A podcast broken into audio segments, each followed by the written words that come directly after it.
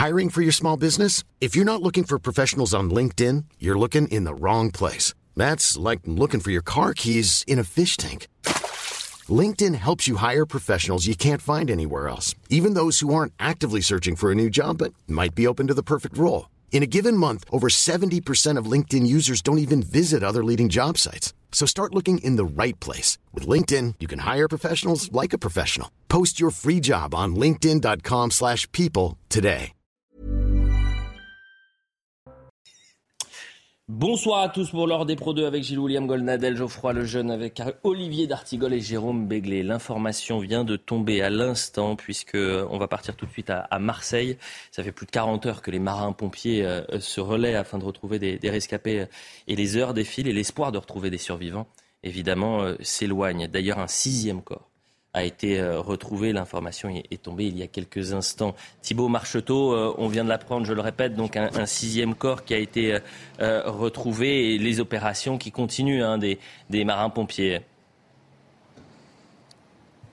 Effectivement, Elliot, on se trouve ici devant l'église Saint-Michel à, à, Marseille, dans le 5e arrondissement de Marseille. Et à quelques mètres d'ici, c'est la rue de Tivoli, la rue où il y a eu cet effondrement de ce week-end. Et effectivement, on vient de l'apprendre. Une sixième personne a été identifiée dans ces effondrements, un sixième corps sans vie.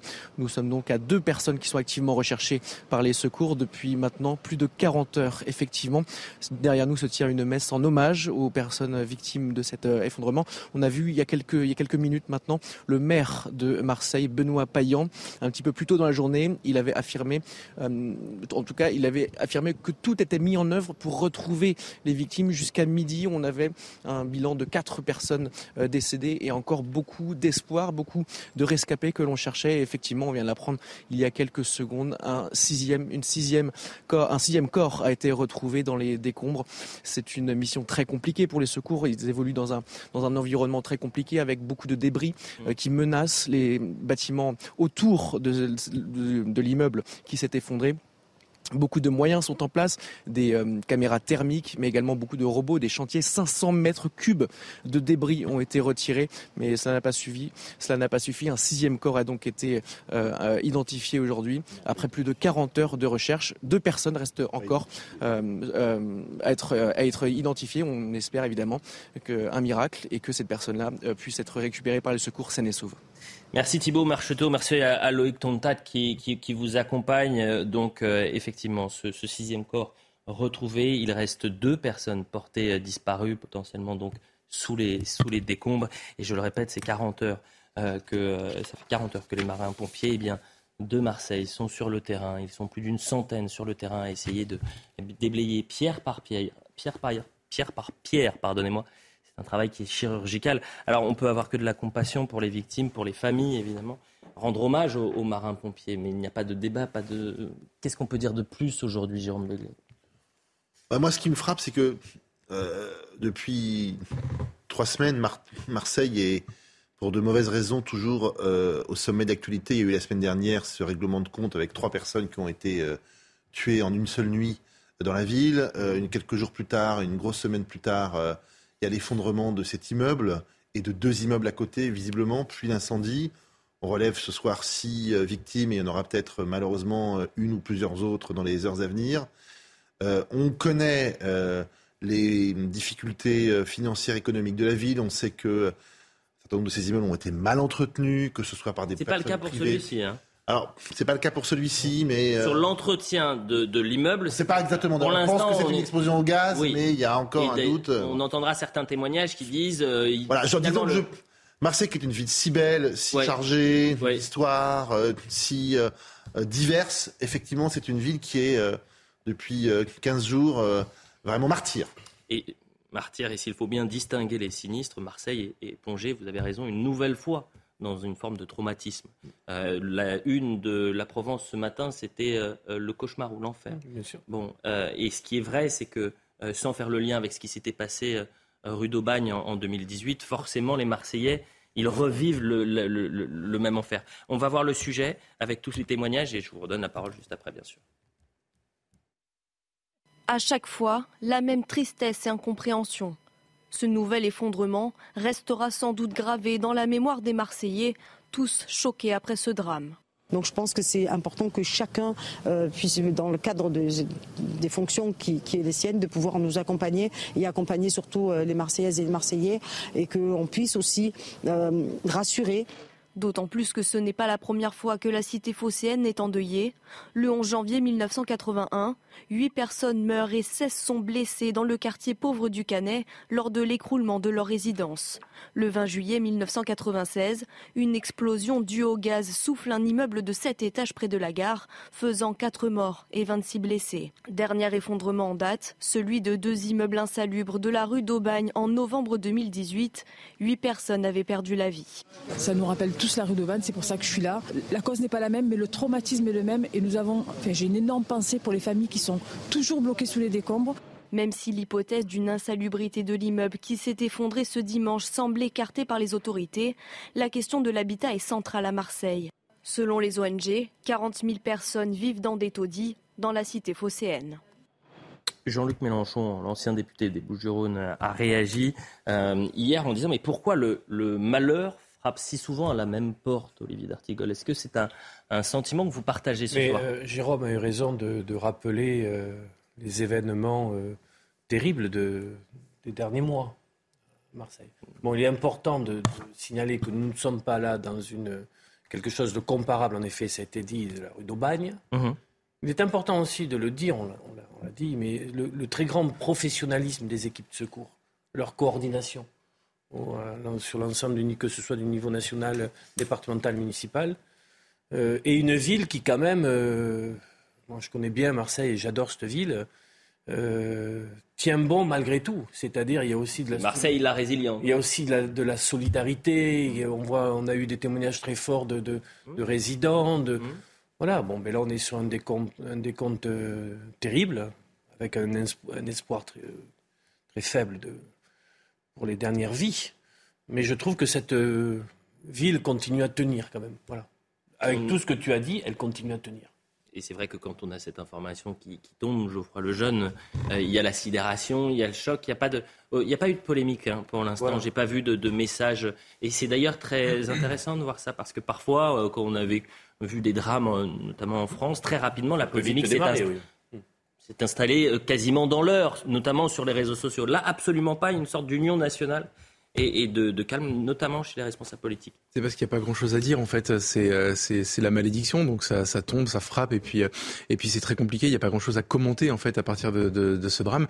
il aurait pu y avoir une polémique, je pense, c'est si on avait exhumé, et Dieu merci, heureusement pour lui, on n'a pas la, mémoire assez longue, les propos d'Emmanuel Macron la dernière fois qu'il s'est rendu dans cette ville pour expliquer ce qui allait changer grâce à lui. C'est-à-dire qu'il est venu... Le Marseille en grand. Marseille en grand, c'est-à-dire un plan de, de, de, rénovation, de lutte contre les trafics, euh, de, de, en fait de sauvetage de Marseille. Alors ville à laquelle il est attaché, je le comprends, on est tous attachés à Marseille parce que parce que c'est une, une, ville une ville magnifique. Euh, et, et, en fait, c'est les discours de l'époque et les promesses de l'époque euh, qui, comme d'habitude, ont été grandiloquentes et euh, il y aurait eu un avant et un après. Euh, aujourd'hui, résonnent très douloureusement. C'est qu'il ne s'est quand même quasiment rien passé. Et vous avez eu raison de rappeler qu'il y a, il y a, l'effondrement d'un immeuble, mais pas uniquement. La semaine dernière, on commentait le, il y a une semaine jour pour jour, on commentait des, règlements de compte dans le cadre du trafic de drogue. Bref, euh, c'est, ça, ça, devrait inciter, je pense, les responsables publics à l'humilité quand il euh, s'agit de régler certains problèmes. On va écouter euh, ces quelques témoignages au micro de CNews parce que l'enquête vient à peine de commencer et il y a l'hypothèse quand même d'une explosion de, due à une fuite de gaz. Et, ces habitants qui disent qu'il y avait quand même une certaine vétusté ben autour de, des, des engins gaziers. On écoute. Quand vous pensez qu'il y a des maisons qui ont plus de 100 ans et que bon, rien n'a été fait, euh, ça n'a jamais été refait, les, grandes additions par elles-mêmes.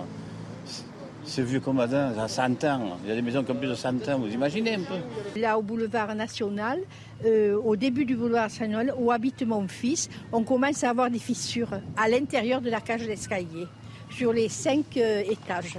Là, on nous a oh, obligés à refaire les façades. Hein, c'est la, ville qui nous oblige à refaire les façades. Mmh. Moi, personnellement, chez moi, ça a été comme ça. Eh bien, on refait les façades, mais intérieurement, vous ouvrez, vous regardez certains, les cages d'escalier. C'est déplorable. C'est déplorable. Il y a de la vétusté dans la, ville, hein, dans la cité phocéenne. C'est 40 000 logements hein, selon les, ONG. Alors c'est pas le cas pour la rue de, Tivoli, encore une fois, mais euh, c'est vrai que l'enquête ne fait que commencer. Et c'est pour ça qu'on était extrêmement prudent. un dernier témoignage à, présent, puisque on l'a bien compris, les premiers corps sont euh, extraits. Ils commencent à être identifiés. Vous avez eu un témoignage saisissant au micro d'RTL euh, d'une nièce qui a perdu donc l'un de ses proches, et victime une femme de 88 ans. Écoutez elle était très bien entourée par tous ses voisins qui sont tous malheureusement euh, avec elle euh, dans les décombres. Au fil des heures, euh, je pense que retrouver son corps et pour pouvoir faire notre deuil et l'accompagner jusqu'à jusqu'à sa dernière demeure. On n'y croit pas, mais c'est réel, parce que ce matin, elle aurait été là s'il n'y avait pas eu cette catastrophe. On l'a aimée de tout notre cœur. J'espère qu'elle n'a pas souffert dans ce, dans cet accident et qu'elle a qu'elle est partie dignement, si elle est vraiment partie. Je faut être réaliste de toute façon, mais j'espère qu'elle n'a pas souffert. C'est tout ce que je demande. Voilà les dernières informations qu'on pouvait vous donner euh, sur euh, Marseille au lendemain de l'effondrement de cet euh, immeuble rue de Tivoli. Que dire de plus? Sinon que nos pensées s'adressent aux, aux, familles des victimes, aux familles qui sont dans l'attente de réponses aujourd'hui, aux marins-pompiers de Marseille qui travaillent euh, comme euh, d'arrache-pied pour essayer de retrouver des.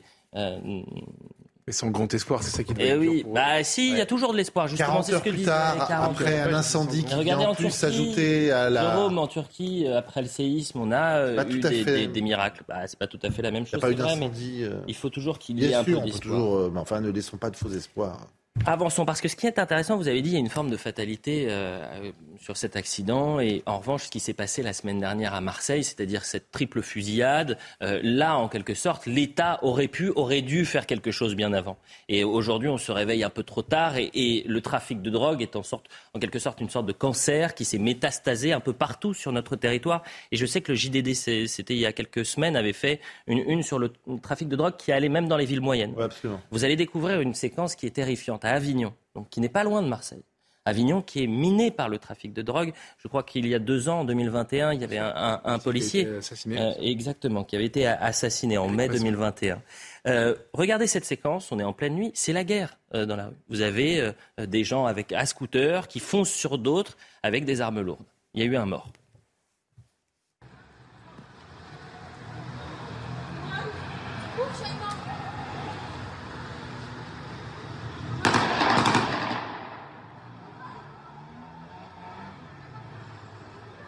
Et les témoignages font, froid dans le dos. Ils ont ouvert le feu à de nombreuses reprises. Cela a provoqué un mouvement de foule dans le quartier. Ils tiraient sur tout le monde et ils ont tué le premier venu. Ils se sont même descendus de leur scooter pour tenter de tuer tous les dealers cachés. C'était un massacre. Si fatalité il peut y avoir, et là je me tourne vers vous, William Golnadel, euh, sur euh, cet accident euh, et ces sinistres à, Marseille, là, il n'y a pas de fatalité sur, sur Avignon et sur le trafic de stupéfiants. La responsabilité de l'État, elle peut être engagée sur l'inaction face euh, au trafic de stupéfiants. Oui, la responsabilité de l'État, la responsabilité de la société tout entière, parce qu'on s'habitue. Hein. On s'habitue. Je peux vous dire que toutes les télévisions ne parlent pas de cette affaire-là. Mmh. Euh, en venant vers votre maison, j'ai écouté une radio d'État qui faisait état d'une fusillade euh, aux États-Unis, mais pas ici. C'est quand même, c'est quand même étrange.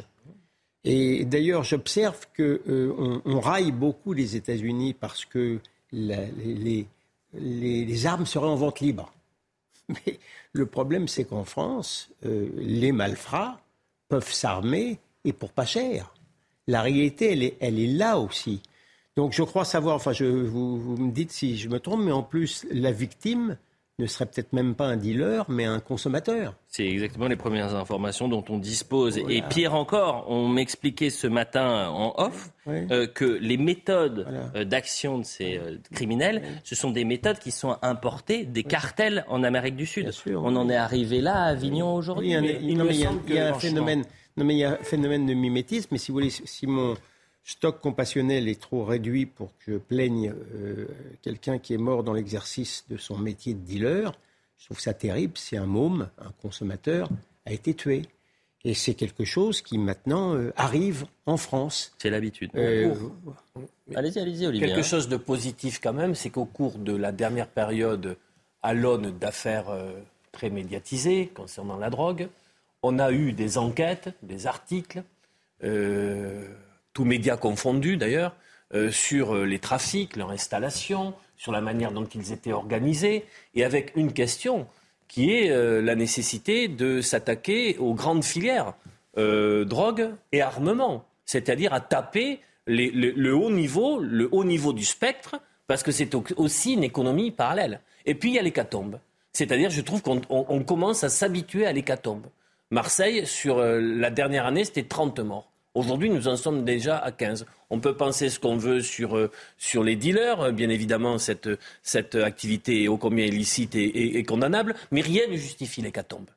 Donc là, il y a aussi quelque chose. Parler des dealers, vous pouvez aussi parler des consommateurs. Et puis vous, pas- vous Oui, pouvez oui. parler aussi du Non, mais climat. C'est-à-dire qu'il y a des gens qui disent il y a des drogues dures, on il y a des drogues douces. on Il y a des gens qui disent il faut peut-être dépénaliser. Notre angle le- mort, dans les analyses, on parle beaucoup des points de deal, on parle beaucoup de ce qui se joue à l'échelle des villes et des quartiers, on évoque peu les grandes filières. Enfin, si vous- 80% mais du cannabis. Et les consommateurs, 80% du cannabis vient du Maroc. Et Olivier Comment Dartigol, les jeunes, comment avec les jeunes Les relations bilatérales avec le Maroc, Elles sont au plus bas. 80% du Elles cannabis vient du Maroc. Mais, Non, mais le temps est venu. sur notre territoire. Allez-y, Olivier, ensuite Geoffroy. Non, c'est- Euh, le temps est venu, moi c'est Jérôme, Ouais. Euh, le temps est venu euh, d'arrêter de disculper le consommateur. Il y, a, il y a vente, il y a marché, il y a trafic, il y a enrichissement de producteurs ou d'importateurs Mm. euh, de, de substances illicites parce qu'il y a au bout de la chaîne des consommateurs. Donc pendant trop longtemps, on a dit un petit peu ça va, c'est toléré. Euh, si on n'est pas trop jeune. Amende et puis, forfaitaire. bon. Euh, mais là, je pense que euh, si on veut, euh, effectivement, on peut toujours aller dire qu'on va aller chercher les, les producteurs à Cali, à Medellin euh, ou en Maroc, mais ça va être compliqué d'agir. En revanche, si on est impitoyable sur les consommateurs, que ce soit la petite dose ou euh, le paquet plus euh, lourd, si j'ose dire, on va quand même arriver chez nous à euh, assécher le marché. Et je pense que ça me paraît plus efficace et plus certain dans son résultat que de faire des plans sur euh, on va arrêter, euh, comment dirais-je, les, les, les containers au Havre, à bien, Fos-sur-Mer ou je sais pas où. Bon, et en termes de co- communication, parce que ces derniers mois, on a pu entendre, on va mener une guerre contre le trafic de drogue. Est-ce qu'aujourd'hui, vous avez l'impression que la France mène la guerre contre le trafic de stupéfiants On dit que les trafiquants, Le Gérald Darmanin a promis bah, C'est les mots du ministre de l'Intérieur, si vous que voulez. les trafiquants ne pourraient plus dormir tranquille. Euh, moi, juste, je suis désolé, mais euh, sur la, la question de la drogue, on en a beaucoup parlé au moment de l'affaire Palmade. La vérité, c'est que euh, il faudrait tout faire en même temps, et c'est très compliqué. Moi, je voulais juste dire un mot sur Avignon en tant que tel, parce que c'est une ville où je suis né, j'ai grandi, euh, et je retourne régulièrement, évidemment. Et, et en fait, je pense que la drogue n'est pas le principal problème d'Avignon. Ce que vous avez vu, les images que vous avez vues, en fait, il faut comprendre que c'est une ville qui est coupée en deux. Il y a intramuros, extramuros, et tout ce qui est extramuros, quasiment, ça n'est plus la France, en fait. Et la drogue est un problème qui vient s'ajouter à ça, avec ses, ses caractéristiques, évidemment, de, de, de, de, de trafic qui viennent du Maroc, avec évidemment les règlements de compte qui sont spécifiques au trafic de drogue, etc. Mais en fait, avant ça, et moi, quand moi j'y habitais, c'était, c'était déjà une zone de non-droit. En 2015, je crois, il y a un journaliste euh, algérien qui a été mandaté par Paris Match à l'époque pour écrire un article sur Avignon et qui a dit, qui a conclu son article en disant chez vous, c'est pire que chez nous. Il parlait d'islamisme, etc. Il faut comprendre que c'est ça aujourd'hui le terrain dans lequel prospèrent ces trafics de drogue. Et, et comment vous dire, euh, si on arrivait à assécher le trafic, si on arrivait à, à culpabiliser ou à, à sanctionner le consommateur, ce serait formidable. Ça pourrait évidemment aider euh, au niveau de la lutte contre le trafic de drogue en France. Mais en fait, à la base, tout ça prospère dans des endroits comme celui-là que je connais très bien, où en fait on n'est plus en France. Les règles ne sont plus les mêmes. Euh, les, les, les, il y a, il y a- il y a quasiment pas de nationalité française. J'étais allé me promener pendant le confinement, je voulais voir de mes yeux ce que ça donnait. La France entière était confinée chez elle, et dans ce quartier-là, j'étais là en voiture avec euh, un, Mais un- ce qui un se passe à Avignon, pas c'est passé à Dijon il y a quelques années. Évidemment, c'est pour ça Euh, que se je passe euh, également Oui, malheureusement à Nîmes. oui, non, Euh, mais je peux Non, vous mais, donner des euh, villes de moins de 100 000 Non, mais habitants. je peux vous donner ne, des dizaines malheureusement. pas que c'est un monopole avignonnais. Oui. Euh, pour reprendre l'expression angle mort euh, de M. D'Artigol, l'angle mort, c'est aussi les ratés de l'intégration. La réalité, elle est là. Si on Et les veut- politiques de logement. Si on veut voir les choses. Et les politiques de résidence. De Oui, logement. enfin, je, je, je Mais suis si, pas- mais parce que Oui. là, le, le- cette ville que je connais aussi un peu comme d'autres, il y a eu des responsabilités politiques concernant euh, la, la résidence, le logement, Oui, enfin, avec, avec des quartiers où on a concentré un c'est- certain nombre de populations, avec alors, le départ des services publics, avec, euh, la ghettoisation de ces quartiers-là, avec les politiques de... C'est pas du tout des ghettos, justement. Mais non, mais moi, je les pas des Alors là, pour le coup, j'écoute... Euh... Non, mais, je, te fais confiance, Geoffroy. En règle générale... En 30 secondes, parce qu'après, c'est la publicité. La ghettoisation, ça peut être vrai. La Seine-Saint-Denis, je sais, personne n'a envie d'y aller. Avignon, pardon, les zones de non-droit, elles sont pas immondes. Justement, c'est des immeubles qui sont pas très hauts, il y a de la place, il y a des espaces. Non, non, c'est justement, c'est le contre Voilà ce qu'on pouvait dire sur Avignon. On revient dans un instant. On va parler de euh, Pâques, quand même. Je ne vous ai même pas souhaité une joyeuse Pâques. Euh, on a le droit de le dire. Est-ce qu'on a le droit de le dire euh, bah oui. Est-ce que quand on est euh, responsable politique, on a le droit, par exemple, de souhaiter une joyeuse, de ah oui, je Pâques vous vois venir. Non, c'est fini. Je non, c'est fini. Venir. Ah, vous me voyez venir. Bah, tant oui. mieux. Sinon, je, vous, avec, je, peux vous les donner. Il hein, n'y a aucun problème. Avec des gros sabots. Les, la publicité. Très bonne pièce de Jean Poiret, je crois. La publicité. Pâques, je vois que monsieur a de la culture. L'homme de culture est là. Il est là. 20h30 sur CNews, la suite de l'heure des pros avec un programme chargé pour cette euh, deuxième partie. D'abord, le point sur l'information. Isabelle, Isabelle Piboulot. La députée Renaissance du Rhône, Anne Brugnera, visée par des insultes. Sa permanence à Lyon a une nouvelle fois été vandalisée la nuit dernière. Injures et intimidations n'entameront pas mon engagement au service des Lyonnais et de notre pays. La violence n'a pas sa place dans notre démocratie. Je porterai de nouveaux plaintes, a-t-elle déclaré sur Twitter. L'Ukraine et la Russie ont procédé à un nouvel échange de prisonniers de guerre. 106 soldats ont été rapatriés côté russe, 100 militaires côté ukrainien. Certaines personnes ont été grièvement blessées ou souffrent de maladies. Un tel échange ne s'était pas produit depuis le 7 mars. L'Ukraine avait récupéré 130 de ses militaires, la Russie, elle, 90. Et puis le 6 mai prochain marquera le couronnement du roi Charles III. Certains détails de la cérémonie ont été dévoilés. Le roi et son épouse quitteront le palais de Buckingham pour rejoindre l'abbaye de Westminster à bord du Diamond Jubilee State Coach, une calèche moderne. Le chemin retour, lui, s'effectuera à bord du traditionnel Gold State Coach, un carrosse doré et vieux de 260 ans utilisé lors des grands événements. Voilà pour le point sur l'information. Gilles William Golnadel, ça me fait vraiment plaisir de vous retrouver sur un. un mais le plaisir est équitablement mais oui, partagé. Vous vraiment. Et, et Geoffroy Lejeune, je vous vois plus également. Ça me fait plaisir de vous retrouver. euh, Olivier D'Artigol, encore aussi, ça me fait vraiment plaisir. Vraiment, c'est non, Olivier, on a fait soir info ensemble. Vraiment, ça me fait plaisir. Ça, ça me manquait. Rebonsoir, euh, Jérôme Non, lui, c'est bon. Rebonsoir, Jérôme Béglé. Euh, la leçon de laïcité, ça c'est intéressant. Ah. Ah si, le député. De... laïcité, du député. Ah Vous savez que Antoine Léaumont, député LFI, se présente sur les réseaux sociaux. Il faut vraiment aller regarder, c'est quand même fascinant. Ah, Comme député youtubeur. Déjà, on, en est là, sur la forme. Très fier qu'il reçoive des croquis euh, où il est représenté comme euh, Robespierre. Sa réponse, c'est stylé. Non mais pour vous dire le niveau quand même euh, où, on en est. Éric Ciotti a décidé de souhaiter une joyeuse Pâques aux Français. Bon, vous allez voir le tweet. Joyeuse Pâques, que cette fête soit synonyme de paix et de joie pour vous, votre famille et vos proches. Hmm. Réponse du député youtubeur Antoine Léaumont. Regardez. Étrange rapport à la laïcité. Sauf qu'en fait, sur Internet, les gens n'ont pas la mémoire courte. Internet n'a pas la mémoire courte. Et donc, c'est euh, Stéphane Le Redulier, sénateur LR, qui lui a répondu, entre autres. Tartuffe insoumis, puisque Antoine Léaumont euh, il y a quelques années, avait dit Bon courage à tous les musulmans qui commencent le ramadan aujourd'hui, bon courage à ceux euh, qui l'ont commencé hier, ramadan 2013, si mes souvenirs sont bons.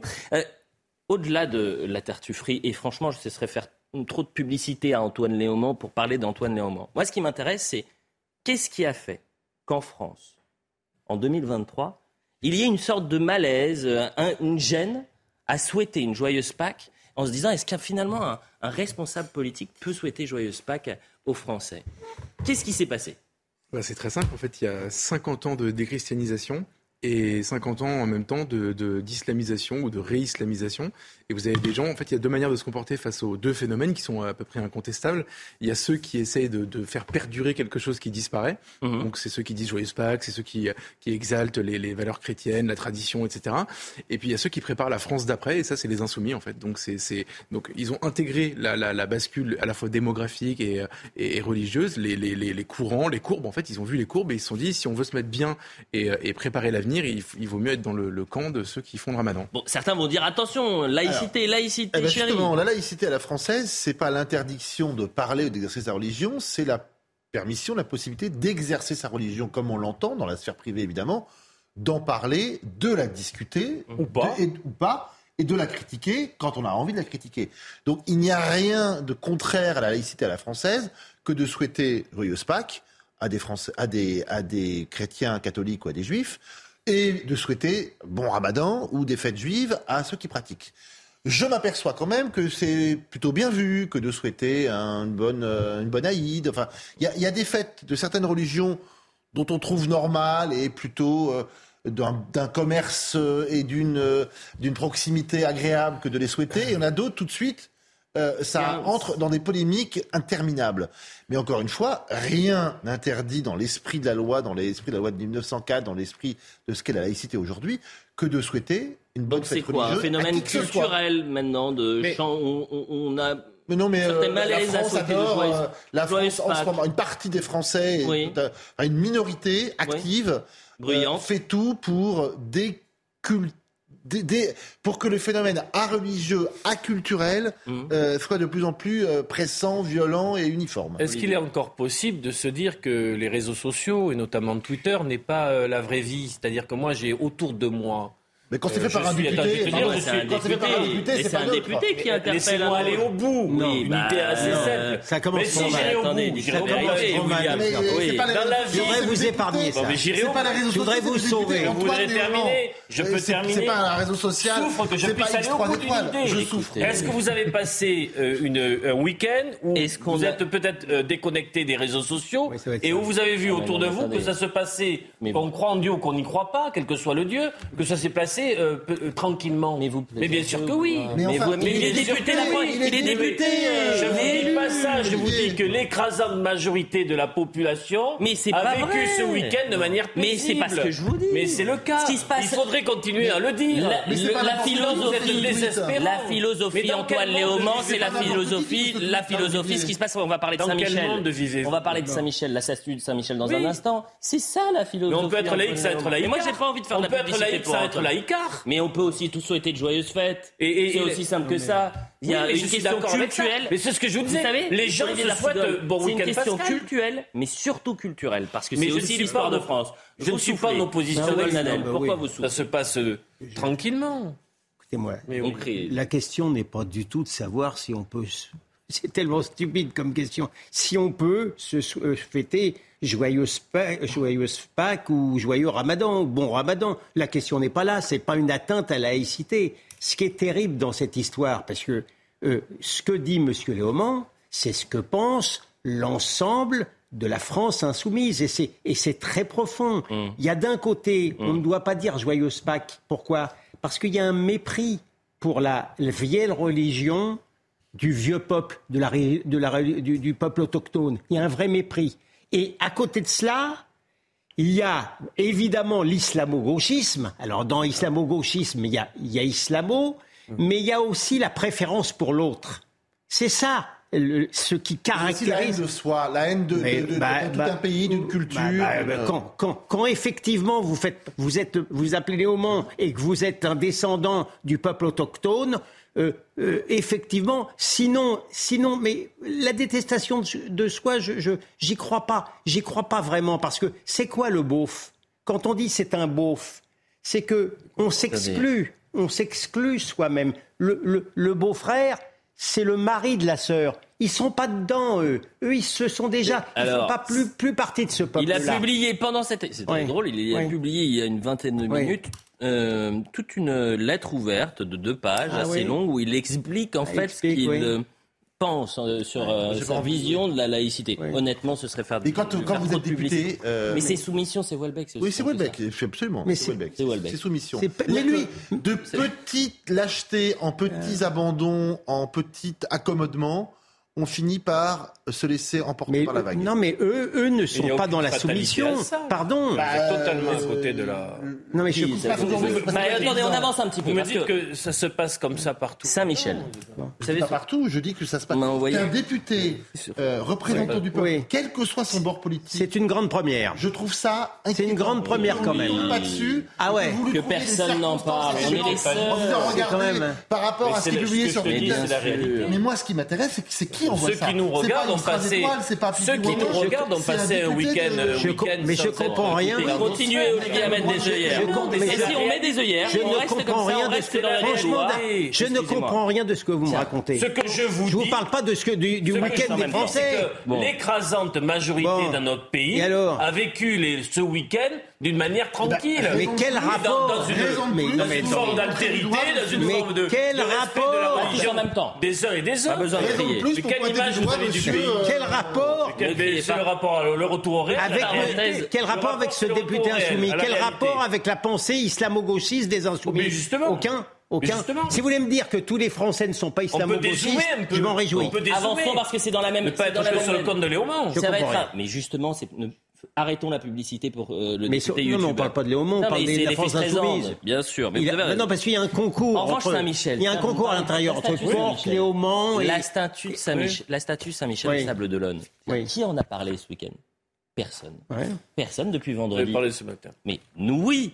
Euh, mais sinon, vous avez vu La ça presse sur, locale, France locale. Inter. La France presse Inter, vous avez peut-être entendu. La presse quotidienne Euh, au JT de TF1, vous avez entendu, parce qu'il y a quand même 94% de la population qui est pour le maintien de cette statue des Sables d'Olonne. Ah bah bien sûr, vous dites bien sûr, mais personne n'en parle. Ah oui. Donc on va euh, écouter euh, euh, le sujet de Sarah Barnier. On entendra également Jean-Marie Roy. Euh, il y a plein de messages, Jérôme Béglé, parce que apparemment cette euh, che- chemise est magnifique. Chemise? Oui, Ah oui. c'est Ah, notamment Gauthier Lebret, que- Gauthier Lebret qui me- Ah ouais. m'envoie un petit Bien, message pour me le dire. Il Sarah Barnier. Il a aucun goût? Le verdict est tombé. La statue de l'archange Saint-Michel sera démontée. Dans un communiqué, le maire des Sables d'Olonne assure qu'il ne s'opposera pas à la décision du Conseil d'État. En tant que maire, je ne contesterai pas la décision de justice. Notre statut est appelé à être déboulonné, mais la volonté et la votation des sablés seront respectées. Nous trouverons une solution pour qu'elle reste devant l'église Saint-Michel. Fin d'un long feuilleton judiciaire et politique dans la ville, la statue avait été installée en 2018 et avait été vite contestée par l'association Libre Pensée. Elle y voyait une atteinte manifeste à la laïcité, une opinion appuyée par les décisions de justice, et ce, malgré le soutien des habitants. En mars 2022, la municipalité de l'actuel maire des Sables d'Olonne avait organisé un référendum. Sur les plus de 4000 votants, 94,5% avaient soutenu le maintien de la statue sur la place. Malgré tout, la statue sera bientôt déboulonnée. Je vais vous donner quand même la réaction du maire, la réaction du maire Yann Moreau des Sables d'Olonne. Le Conseil d'État rend public ce matin, c'était vendredi. hein. Vendredi, vendredi saint évidemment, euh, sa décision de ne pas examiner le pourvoi de la ville des Sables concernant le devenir de notre statut, la tempête du wokisme et de la cancel culture s'est abattue sur les Sables d'Olonne. Et puis euh, Yannick Moreau, donc le, maire des Sables. Geoffroy Lejeune, quel regard vous portez sur cette... euh, Est-ce que c'est une information, comme certains peuvent le penser, puisque ça n'a pas été traité une seule seconde? Non, c'est- très important comme information. Moi, ça me fait une peine immense, surtout, surtout quand vous l'avez rappelé, le timing est celui de, de la semaine sainte euh, et du week-end de Pâques. Euh, maintenant, je, comment vous dire?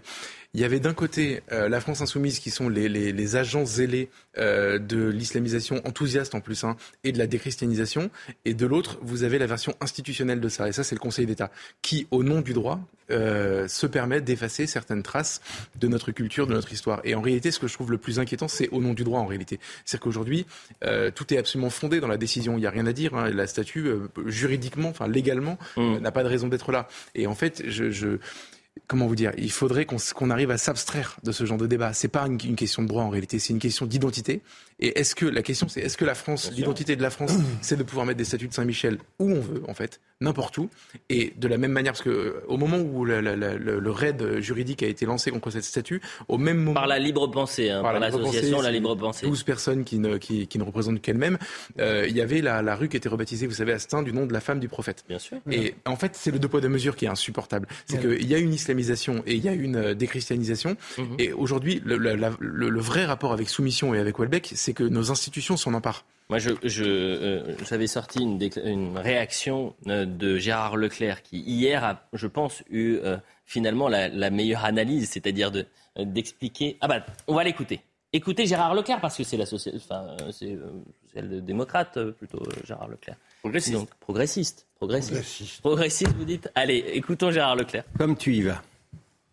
Il y a une loi qui est la loi de 1905, qui, je pense, moi, est une loi extrêmement importante, euh, qu'il ne l'a jamais sans doute été autant qu'aujourd'hui, où il y a, il faut dire les choses, la plupart du temps, ça vient du côté des, des, intégristes musulmans, mais il y a une vraie menace régulière, justement, sur le sur la, laïcité. Donc, il faut absolument appliquer cette loi. Or, la loi, elle est précise. Cette statue, c'est pas une statue ancienne qui a toujours été là. C'est une statue qui était sur une, école, le fronton d'une école, d'une école religieuse.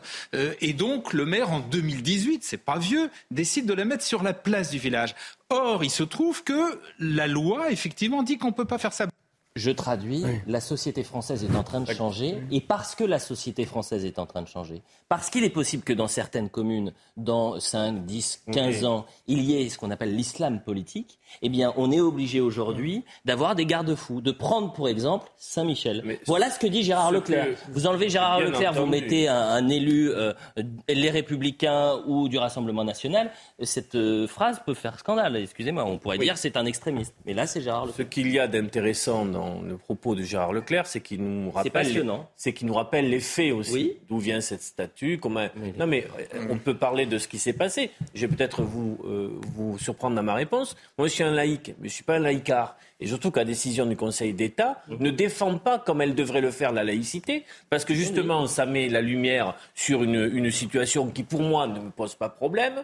Je n'y vois pas une, entorse euh, euh, inqualifiable à la laïcité, et je préférerais pour le qu'on s'occupe véritablement de là où il y a un problème concernant la laïcité. Vous avez raison. Mais après, là-dessus, c'est toujours la même chose. C'est la différence entre les laïcs et les laïcs. une minorité bruyante qui a le pouvoir sur la majorité silencieuse. Alors, je voudrais, je, dire, dans le prolongement de ce qu'a dit euh, Geoffroy Lejeune.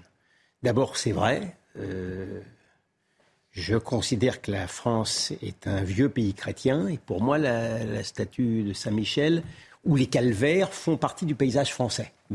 Indépendamment de ça, il n'est pas douteux que la décision du Conseil d'État est irréprochable en droit. Simplement, il faut savoir une seule chose, c'est que la petite association euh, comment vous l'appelez, la libre parole. La libre pensée, la libre pensée. Monsieur Dartigol. Vous faites pareil sur la Ligue des droits de l'homme. C'est pas des petites. J'allais 12 personnes. C'est pas bien. Non mais c'est pas. elle a une histoire. Monsieur Dartigol. Bah, la France a aussi une histoire. Pardonnez-moi. Monsieur Dartigol. La France a aussi une histoire. Je vous ai par pertes et profits. D'accord. Donc la grande association, euh, euh, la libre parole la libre pensée. La libre pensée, pardon. Tiens, c'est un. D'ailleurs, c'est un lapsus. C'est un lapsus qui, qui, qui, mènerait loin, justement. Euh, c'est la même façon de penser euh, de ces associations-là, islamo-gauchistes, mhm. que la LDH. La LDH, vous voyez, c'est une, elle est laïcarde. Lorsqu'il s'agit, par exemple, de poursuivre la crèche de Beaucaire. Mhm. Dieu merci, ils se sont cassés les dents, je ne sais pas pourquoi. Sur l'affaire Dreyfus, elle était quoi la LDH Oui, d'accord. Euh, euh, ils vont pas. Euh, ça fait longtemps. ça, fait, ça fait, ça fait longtemps. Il faut. Ils vont bon. pardon. moi, une, depuis, mm. depuis malheureusement, elle s'est tellement commis en, en, voulant les libérations d'Ibrahim Abdallah le terroriste en soutenant le voile. Donc c'est une, c'est une, c'est une, c'est une association qui d'un côté est très laïcarde lorsqu'il s'agit de la vieille religion, mais quand il s'agit de l'islam, alors là, ils sont, ils sont, ils défendent le voile islamique. Vous m'expliquerez euh, s'il n'y a pas là. Ça s'appelle la laïcité sélective. C'est du, c'est du Léaumont. C'est la même, c'est la même subtile pensée. C'est la même subtile pensée de M. Léaumont. Ça poursuit Welbeck. Ça cassé, bah, ils se sont cassés les dents, mais ça poursuit Welbeck. Ça poursuit Ben Soussan parce qu'il avait eu le malheur de parler d'antisémitisme islamique. C'est la LDH, ce sont ces gens-là qui poursuivent. Il nous reste deux thèmes et un peu moins de dix minutes et je veux vraiment qu'on s'arrête à la fin de l'émission et, vous allez nous donner euh, également votre euh, témoignage, mais sur Hervé Temim, l'avocat qui est décédé à l'âge de 65 mmh. ans. Mais avant cela, euh, juste une information politique, puisque demain, on saura si demain, si Adrien Quatennens va réintégrer mmh. le groupe Les Insoumis ou pas. Et c'est très intéressant de voir le malaise, oui, le malaise qu'il y a au sein de la France insoumise et même au sein de la NUPES avec euh, l'affaire Adrien Quatennens qui n'est toujours pas réglée. Euh, le parti va se prononcer pour ou contre. Il y aura un vote au sein du parti. Vous y croyez un vote à la France insoumise? Ben non, mais évidemment, mais c'est pour ça que ça me fait rire. Euh, celui-ci, je rappelle qu'il a été quatre mois suspendu quatre mois après sa condamnation. Écoutez, Boris Vallot, c'était hier sur RTL et, et l'affaire Adrien Quatennens. Je crois que ce serait euh, en effet une erreur. Vous dire d'abord quelles sont les règles que nous nous sommes fixées au groupe et au Parti socialiste si cela avait dû, dû advenir. C'est non seulement on n'appartient plus au groupe, mais on est exclu du Parti socialiste. D'ailleurs, ça a été fait pour les élections municipales. Sur quelques cas, heureusement, ils étaient, ils étaient armés il faut, euh, il faut euh, le dire. En tout cas, ça ne peut pas être pour nous un interlocuteur comme il l'a été avant Donc, de cet intergroupe de, de, de, la NUP. Vous voyez, c'est que ce serait quand même un peu particulier. Après, je mesure bien toute la difficulté entre la, section, la sanction juridique et la sanction politique. Est-ce que finalement le meilleur juge, ce n'est pas euh, le, l'électeur lui-même? De vous appeler quoi? Démissionner sur une élection euh, Moi, j'appelle rien, je ne donne pas de son, je dis ce que le Parti Socialiste ferait, ce que le groupe ferait et ce que j'en pense. Il a peut-être raison sur ce coup-là je suis le premier à dire que lorsqu'il y a une sanction euh, juridique, on l'applique et une fois que euh, la peine a été, euh, comment dirais-je, exécutée, exécutée, terminée. Bon, simplement là, c'est un vote. C'est un petit peu différent. C'est-à-dire qu'on va demander, on va mettre tout le monde devant sa responsabilité, son irresponsabilité. Voulez-vous qu'il revienne dans le groupe? C'est quand même demander à tout le monde de se prononcer sur euh, une euh, euh, justement. C'est pas tout le monde, c'est juste les députés ah bah, hein, d'ailleurs. Hein. C'est les députés. C'est pas tout le monde.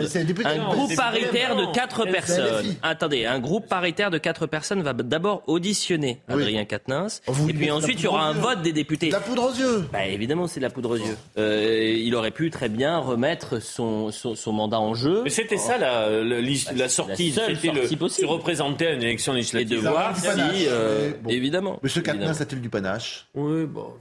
Euh, bah écoutez, je ne sais pas. Il nous reste quelques instants et je voulais vraiment qu'on en parle avec vous, Gilles William Gonadel, puisqu'on a appris aujourd'hui le décès de l'avocat pénaliste Hervé Temim. Il avait 65 ans, ténor du barreau.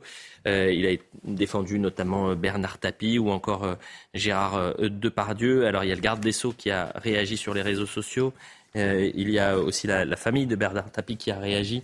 On voit le, tweet d'Éric Dupont-Moretti, le barreau est orphelin, Hervé Temim vient de nous quitter. Il était un immense avocat, il a marqué toute une génération pour son intelligence, son humanité et son talent. Je pense affectueusement à sa famille et à ses proches. Je voudrais juste qu'on écoute Hervé Temim sur son métier d'avocat. Il y a quelques années, il avait été interrogé à la sortie d'un de ses livres par euh, Laurence Ferrari. C'est un métier que j'ai rêvé de faire quand j'étais gosse. C'est un métier envahissant que, je trouve euh, comment vous dire, c'est fou, tellement c'est puissant, tellement ça vous envahit, tellement c'est compliqué, tellement c'est un exercice d'humilité à chaque fois. Et puis, euh, et puis franchement, c'est un peu un métier de maso parce que quand on gagne, euh, si on s'attribue le succès, on est vraiment le dernier des imbéciles.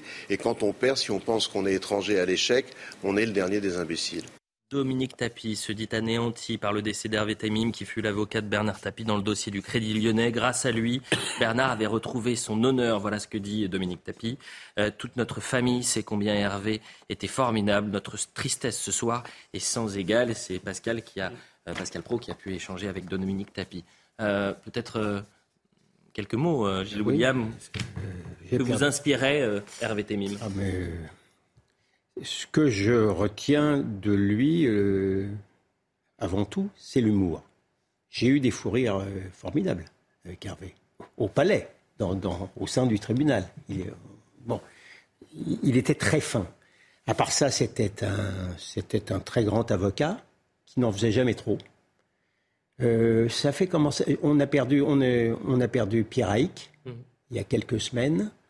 On perd maintenant Temim, ça commence à faire beaucoup, surtout qu'il était, il était jeune. Hein. Il était encore jeune. 25 ans. Euh, il pouvait encore briller euh, de longues années. Je me console en... On a eu des clients en commun et on aimait bien travailler ensemble. Je me console en pensant qu'il a eu une belle vie. Qu'est-ce qui différencie Il a une vie bien remplie. Mais qu'est-ce qui différencie aujourd'hui l'avocat du, ténor Quand on dit c'est le ténor du barreau, l'un des plus grands avocats, comment cette euh, histoire bascule finalement non, mais c'est pareil. Excusez-moi de vous le dire, c'est le talent. Hein. Des, des témimes, euh, vous les comptez sur les doigts de la main. C'est le, c'est, D'abord, c'était un, c'est un bûcheur aussi. Hein. Mm. C'était pas, c'était pas, un, c'était pas un ramenard. Il, c'était pas, il était. Vous avez des avocats qui ont beaucoup de talent, mais qui ne sont que, que dans les sbroufs.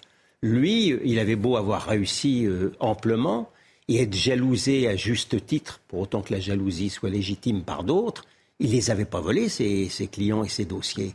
il les bossait. Il avait une belle équipe. mais enfin voilà, c'était, il avait, il, était joueur.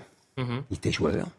Il avait, voilà, il était, c'était pas un saint, Témime, mais je l'adorais, je l'adorais, et voilà, on a eu des engueulades. Hein.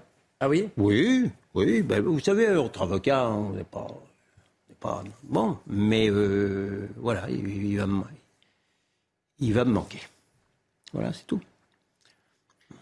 Bah écoutez, euh, Jérôme, peut-être un mot. Je ne connaissais pas, j'avais des gens proches de moi qui le connaissaient et qui parlaient de son humanité, effectivement de son humour, de sa fidélité, mhm. de sa droiture. Ce que je remarque, c'est que dans tous les dossiers dans lesquels il était engagé, il arrivait.